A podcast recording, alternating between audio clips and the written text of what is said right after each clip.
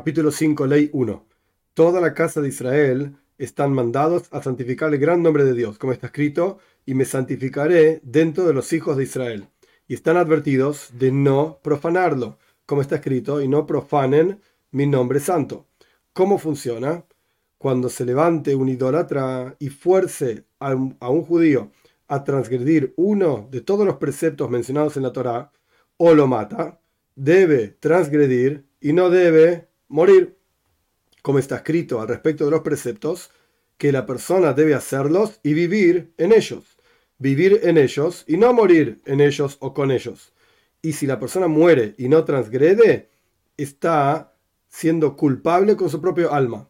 Paréntesis, esto no es parte del texto del Rambam. Para cada asunto que el Rambam menciona, estamos estudiando la opinión del Rambam, el texto del Rambam.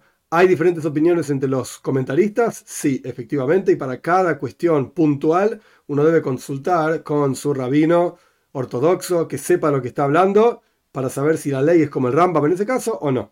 Cerramos paréntesis. 2. ¿En qué caso se aplica que uno debe transgredir y no dejarse morir? En todas las mitzvot en general, excepto idolatría, relaciones prohibidas y asesinato.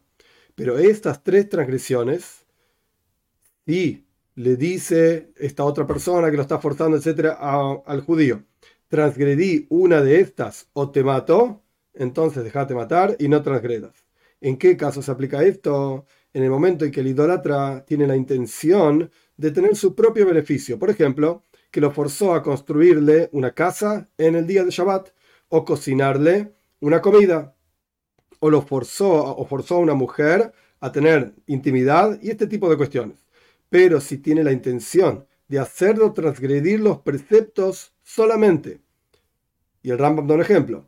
Si era en privado y no había ahí 10 judíos observando, entonces que transgreda y que no sea muerto.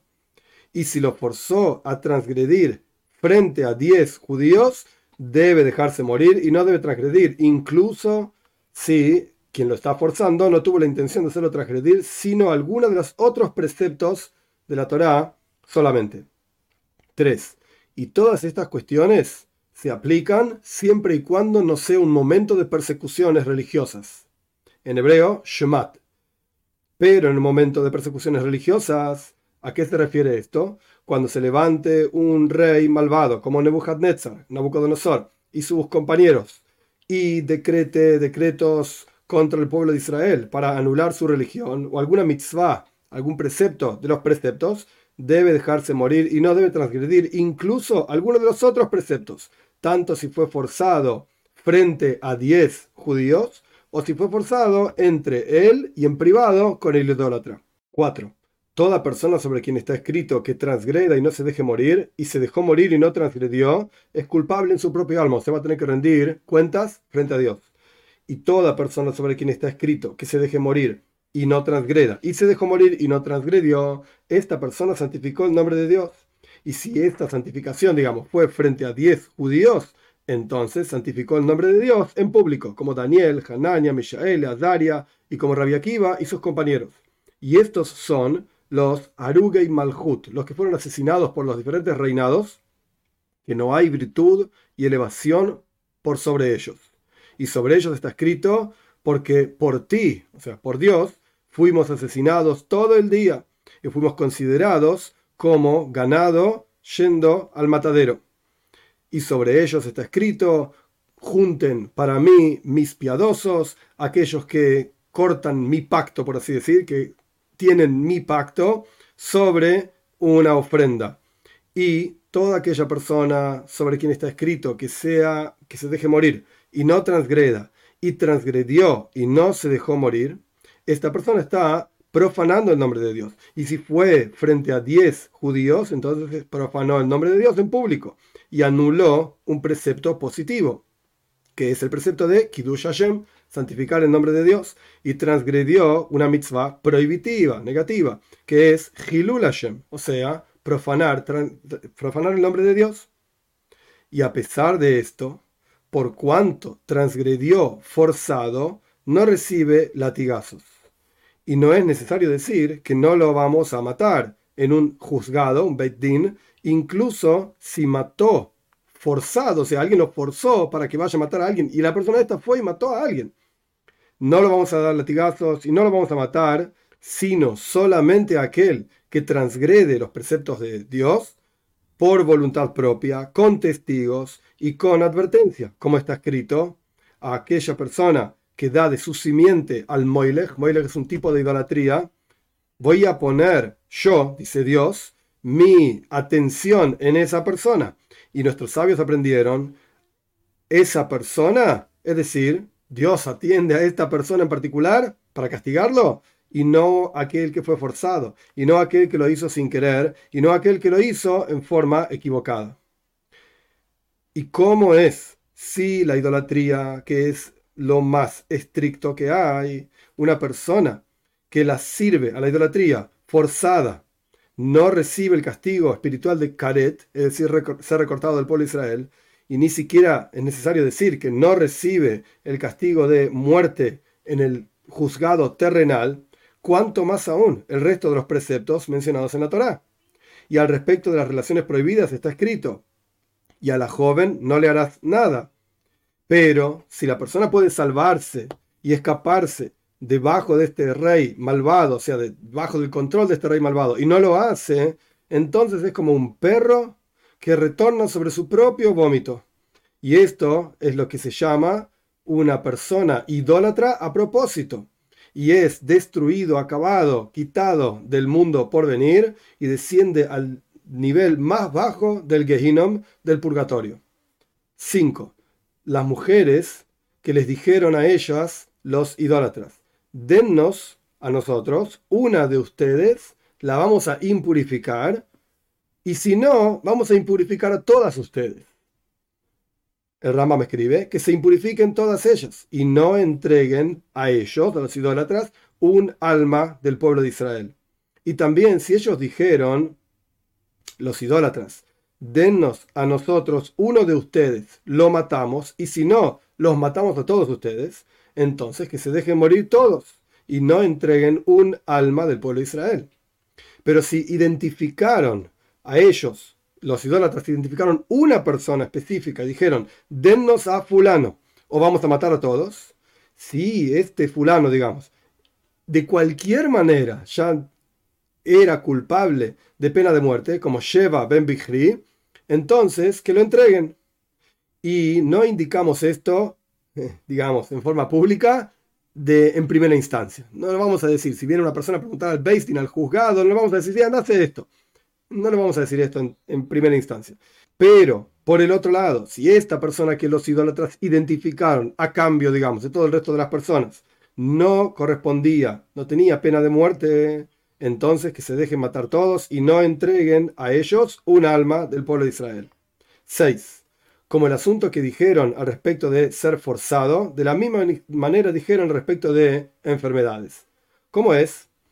Una persona que se enfermó y está a punto de morir, y dijeron los médicos que su cura es hacer una cosa específica que es prohibido por la Torá. Entonces se puede hacer y se puede curarse con todas las prohibiciones de la Torá en un caso de peligro, excepto idolatría, relaciones prohibidas y asesinato que incluso en un caso de peligro no se cura con ellos. Y si la persona transgredió y se curó, lo castigamos en un juzgado el castigo que le corresponde a él. 7. ¿De dónde aprendemos que incluso en un caso de sakanat nefashot, es decir, peligro de vida de la persona, no se transgrede una de estas tres transgresiones?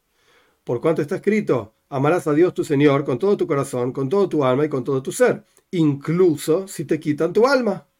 Y matar un alma del pueblo de Israel para curarse a otro, para curar a otro alma, o para salvar a otra persona de manos de alguien que lo está forzando, es algo que el intelecto mismo se eh, inclina hacia ello.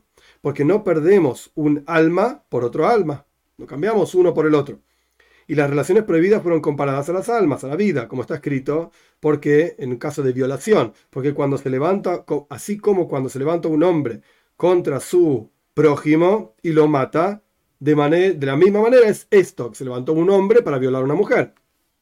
8. ¿En qué caso se aplica esto? Que no se cura con el resto de las prohibiciones, excepto en un caso de peligro de vida, en un caso en el cual acá la persona está curando, digamos, por beneficio propio. Por ejemplo, que le dan de comer al enfermo insectos eh, o, cualquier otro tipo de comida prohibida, o por ejemplo, hametz en Pesach, cosas leudadas en la fiesta de Pesach que no se puede comer, hametz, cosas leudadas, o se le da de comer comida cualquiera en Yom Kippur, en un día que está prohibido comer, el día del perdón. Pero si no se trata de un beneficio, por ejemplo, que le hacen una curación o una pasta para curarlo con una venda, etcétera, de hametz, de comida leudada en Pesach, o de orla. Orla es los frutos de los primeros tres años de un árbol, que esto se va a explicar ampliamente, pero en otro lugar. En cuyo caso, acá no estamos hablando de tener un beneficio, va a ser una pasta con una venda que le van a poner en alguna herida que la persona tiene, o que le dan de beber cosas que tienen gusto amargo mezclado con prohibiciones de comida, o sea, cosas que no puede comer, pero no son agradables para comer. Y aquí no hay beneficio y disfrutar para la garganta, por así decir. Esto está permitido, incluso en un caso que no se trata de peligro de vida, excepto Kilei HaKerem, Kilaim significa mezcla de semillas y Kerem significa un viñedo, que de vuelta estas leyes se explican ampliamente en el Rambam en otro lugar, en otro libro, el libro de Zeraim, el libro de semillas, ahora no es el lugar, pero el punto es que existe una prohibición específica que se llama mezcla de semillas con un viñedo y otra prohibición que no se puede tener ningún tipo de beneficio, ni siquiera beneficio que no es un beneficio para la garganta, por ejemplo, carne con, mezclado con leche, que son prohibiciones incluso si no se trata de un beneficio, digamos, en la boca. Y por lo tanto, no se cura con ellos, incluso cuando no hay un beneficio en la garganta, sino cuando hay un caso de sacaná, es decir, peligro de vida. 9. Una persona que dio, puso sus ojos, perdón, en una mujer y se enfermó y está a punto de morir y dijeron los médicos que no tiene otra cura excepto que tenga relaciones, intimidad con esa mujer. Que la persona se termine muriendo, pero que ella no tenga relaciones con él, incluso si era soltera. E incluso hablar con ella por detrás de un cerco, no indicamos hacer esto. Si fueron a preguntar al juzgado, al Beit Din, ¿qué hacemos? No se puede ni siquiera hablar con ella detrás de un, cerco. Y que se muera y no le, vamos, no le vamos a indicar hablar con ella detrás del cerco, de manera tal que no estén las mujeres del pueblo de Israel en forma de Hefker. Hefker significa totalmente libres y para hacer cualquier cosa, obviamente, etc. Y lleguen a cuestiones de ser promiscuos. 10. Toda persona que transgreden a, conciencia, sin ser forzado, cualquiera de los preceptos mencionados en la Torah, a propósito, para enojar a Dios, por así decir, esta persona está profanando el nombre de Dios, Hilul Hashem. Y por lo tanto está escrito respecto del juramento en falso. Y vas a profanar el nombre de Dios, tu Señor, yo soy Dios. Y si la persona transgredió frente a diez judíos, entonces profanó el nombre de Dios en público. Y toda persona que se aleja de la transgresión o hizo un precepto no por alguna cosa en el mundo, no tiene miedo y no tiene temor y no busca honor, sino que cumple este precepto por Dios, bendito sea, como por ejemplo cuando evitó Yosef, el justo, el, hijo de Jacob, estar con la esposa de su maestro, de su señor, esta persona, que de vuelta se alejó de la, la prohibición, etc., santificó el nombre de Dios. 11. Y hay otras cuestiones incluidas en Hilul Hashem, profanar el nombre de Dios, y es que las haga un hombre grande en Torah y famoso en piedad. Cuestiones que las demás personas murmuran tras de ellos, y a pesar de que no son transgresiones, pero sin embargo profanó el nombre de Dios, por ejemplo, que tomó un producto de algún negocio y no pagó inmediatamente, siempre y cuando tenga el dinero, y surge entonces que los vendedores le exigen el dinero y él los patea, por así decir, los desplaza para otro momento. O que se ría demasiado o que aumente mucho, haga mucho comida, bebida frente o con los ignorantes y entre ellos, o que sus palabras con las criaturas no son con calma y no los, no los recibe a las personas con un semblante agradable, sino que es una persona peleadora, enojosa y este tipo de cuestiones. Todo de acuerdo a la grandeza del sabio, la persona tiene que ser estricta consigo mismo y hacer más allá de la letra de la ley.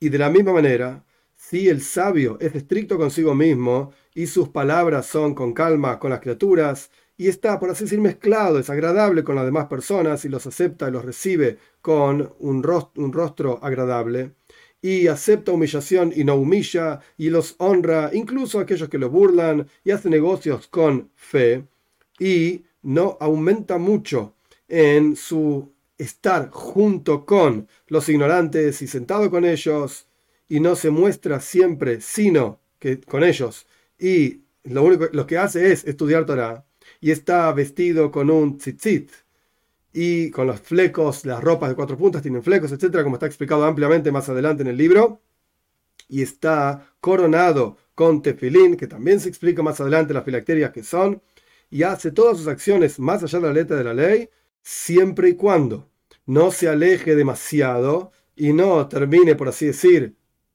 encerrado y atrapado en sí mismo, al punto tal que todos lo alaban y todos lo aman y todos desean sus acciones, esta persona santificó el nombre de Dios. Y sobre esta persona está escrito, dijo, me dijo a mí, tú eres mi sirviente, me dijo Dios, tú eres mi sirviente, Israel, o sea, todo el pueblo de Israel, o la persona que se comporta de esta manera, que en ti me enorgullezco.